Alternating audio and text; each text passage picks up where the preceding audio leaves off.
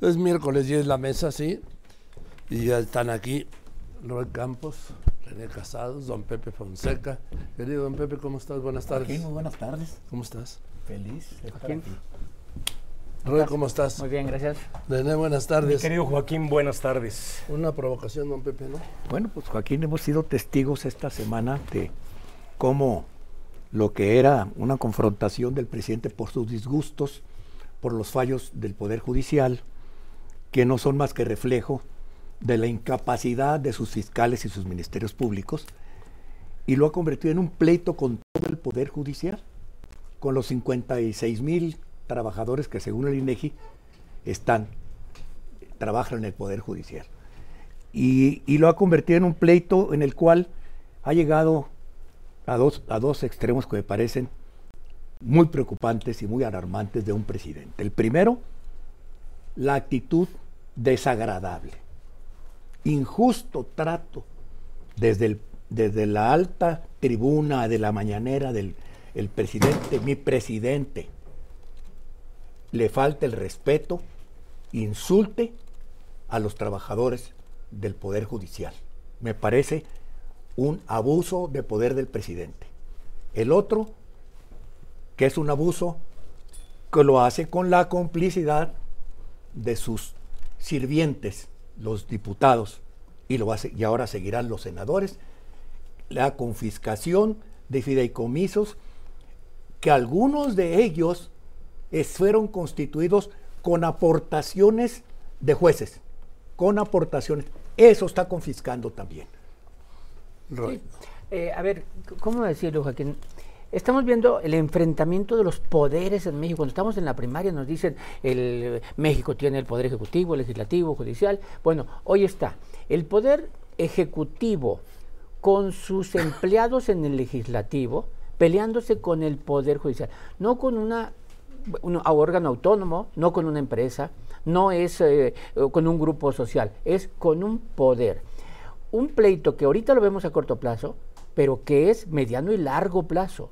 Porque independientemente de los fideicomisos, todos estos empleados del Poder Judicial van a seguir ahí, van a seguir ejerciendo la interpretación de las leyes, los juicios, ahí van a estar.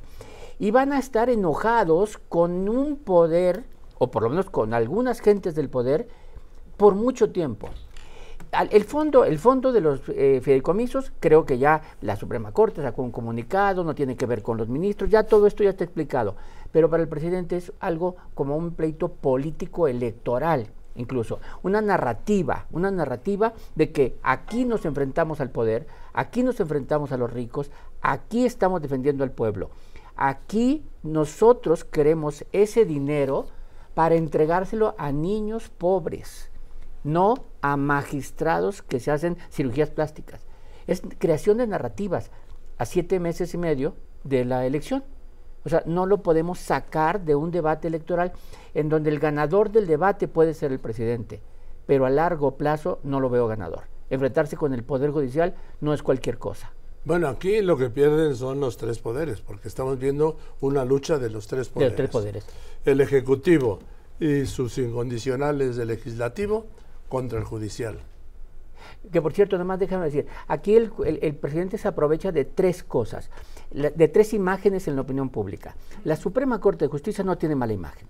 Los jueces empiezan a tener mala imagen porque se dicen favorecen a unos, eh, los jueces puede que no tengan buena, pero la justicia en México tiene muy mala imagen. La justicia en México es igual que en todo el mundo y en todas las épocas, es favorece a los ricos los ricos no están en la cárcel, solo se aplica a los pobres. De Benito Juárez, ese concepto de justicia el presidente se aprovecha y se los echa a sus, a su, a, su- a sus seguidores, les dice que quieren ir de brazos caídos, pues váyanse, si la gente no, nunca hace nada, no lo ayudan. O sea, aprovecha que la gente tiene una imagen de la justicia que favorece a los ricos para decir, yo voy para que se haga bien la justicia. Es aprovechando Y eso. no solo eso, René, el presidente ha dicho, ¿qué ha hecho la Suprema Corte por el pueblo? Y, y- no solamente, eh, como bien apuntas, Joaquín, ha dicho eso. Te escuché que pasaste la nota donde dice que es un ah, problema eh, a, eh, ¿cómo lo dijo? No, hoy Eh, es- hoy el, hay- el- el hay, decir eh, mo- moral, un eh, problema... un pecado moral. Un pecado, exactamente. A esa ¿Cómo se- palabra cómo se iba llama yo de pecado. Cuando se habla de los pecados, Veniales y no, no mortales. es veniales y mortales, pero hay Mortales, otros, ¿no? Pecados capitales. Los capitales. Las sí, capitales, sí. no. Lo que pasa es que, Siete- mira, de ¿no? pronto les, les da por pre- les da en la mañanera, de pronto escuchamos homilías, prédicas. ¿No escucharon la semana pasada? Censuró a los católicos con, con un- con una, con una fi- un, un- fervor que me llamó la atención.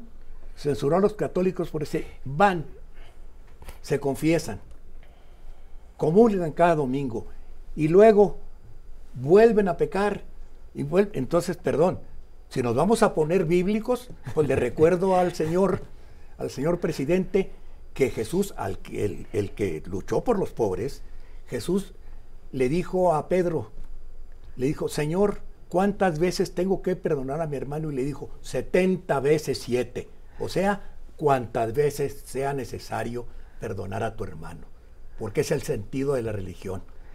Y ha convertido, ha convertido esto, esta religión de la revolución de las conciencias, lo ha convertido en una cruzada personal contra el Poder Judicial. Nuestra última línea de defensa contra las arbitrariedades del poder, ¿eh? Es nuestra última línea de defensa. Sí. Si cae esa línea de defensa, estamos indefensos. Sí. Permíteme, Sí, me- poner un corte de regreso contigo. Correcto. Bueno, y con ustedes también. Correcto. Volada. Joaquín, el nombre del juego es eh, la búsqueda de la centralización del poder y de la hegemonía por parte del presidente. Eh, inscribir como antagónica a la Corte en la coyuntura de eh, la campaña electoral. Eh, con su iniciativa, el presidente eh, de desaparecer los fideicomisos atenta contra la autonomía de un poder autónomo y par. Interviene, interviene inconstitucionalmente en los asuntos de este poder autónomo. Extrae y expropia estos fideicomisos que no pertenecen al Ejecutivo, que irían a un fondo, regresarían a la tesorería y bien a bien no tendríamos idea de cómo puedan usarlo después, si no es que discrecionalmente para sus fines. Eh, tal vez, eh, él dice el pecado social, no, tal vez aventuro yo una opinión, el pecado original de la Corte es haber sido coherente y seguir siendo consistente en la aplicación de la ley como tribunal constitucional.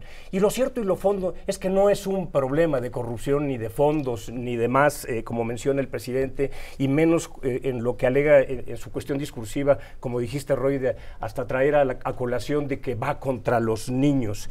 Es que las iniciativas que ha presentado el presidente no han sido sustentadas debidamente jurídicamente hablando. El presidente ha sufrido derrotas en torno a fallos de la Suprema Corte de Justicia que no está para tener ni filias ni fobias. En concreto, hay también un talante en la escalada y la ofensiva del presidente de ánimo que está ahí manifiesto constantemente, vengativo, Joaquín, lo cual es pernicioso. Pues sí, pero, pero también seamos, seamos francos. No nos engañó, ¿eh? Esto que está haciendo, siempre lo dijo porque él trae una presidencia que se imaginó que así era la presidencia imperial, con todo ese poder que ha concentrado.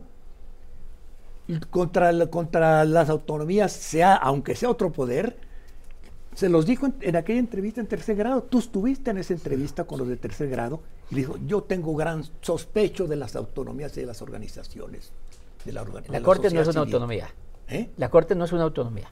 Para un él es una autonomía más. Es un Sí, poder. sí, Porque- sí, sí, claro. Porque, sí, sí. porque, Sí. porque limitan el poder presidencial. Sí, sí, es un equilibrio. Ya, eh, lo dije, es lo dijo y, y lo cité en esta mesa hace ya mucho tiempo, que lo dijo, es que todas esas medidas que se están tomando y organizaciones y instituciones que se crean, ya le están, y volteó a ver a Palacio, y le dijo a Carlos Navarrete, y no ya cada vez le hacen más difícil gobernar al presidente. Esa es la visión que él trae. Eso es lo que ha explicado siempre, pero que no justifica Bueno, la acción presidencial. pero no, se, Pero no lógico. llevamos engaño. Pero no, sí, no, es- esto tiene razón, Sí. pero no necesita justificación. No, ¿para qué? No está buscando ninguna No, justificación, ¿no? sí? ti- ti- tiene el- La el- historia para él el ya. apoyo del pueblo y el apoyo de legisladores que se fueron electos por el pueblo, suficiente para hacerlo. Ahora, también la Corte tiene recursos para echar atrás esta votación. Sí. O sea, es... ¿Qué echará para atrás? Que echará para atrás. Y esto se convertirá en un debate que queda en lo político. O sea, ya más allá de, va a quedar en lo político. Vamos a ver qué pasa en el Senado. Sí. ¿sí? Israel, Aldave, a ver, hoy el Senado mm, aprobará la desaparición de los fideicomisos, como le gusta a ya saben quién, sin tocarle una coma, ¿no? Sí, Joaquín, y fíjate que hoy justamente el Senado de la República recibió esta minuta de la Cámara de Diputados que aprobó Morena y sus aliados políticos para desaparecer estos 13 fideicomisos. La discusión, Joaquín, va a ser hasta la próxima semana. Ya se turnó a comisiones, pero todo apunta que será el próximo miércoles, Joaquín, cuando se desaparezcan con los votos de Morena y aliados políticos. Solamente necesitan la mayoría simple, es decir, 65 votos para llevar a cabo este cambio. Ya desde hoy fijaron posturas oficialistas y opositores. Eh, Joaquín César Cravioto de Morena dijo que aunque los trabajadores del sistema judicial tomen las calles, ellos van a aprobar este cambio. Gracias, gracias Israel. Ahí está. Y los trabajadores no son los ministros. Los trabajadores son, Los ministros son 11 y de son los 11... 11 y sus- 22 en retiro. eh, pues, Perdón, Son- y de los 11 son 8, ¿eh? Ya, bueno, Sí, porque tres son de él. No, es 11 y 22 en retiro. Ninguno de los fideicomisos favorece a ellos, ¿no? Pero el presidente enfoca la batería ahí, porque políticamente conviene, ¿no? Está bien. Pero esos 11 son los que van a decir si esta votación vale o no. O sea, esos 11 a los que el presidente se dirige son los que van a tener que interpretar, votar y decidir si echan para atrás esto. Y tienen los 8 votos Y para tienen hacerlo, los ocho para hacerlo.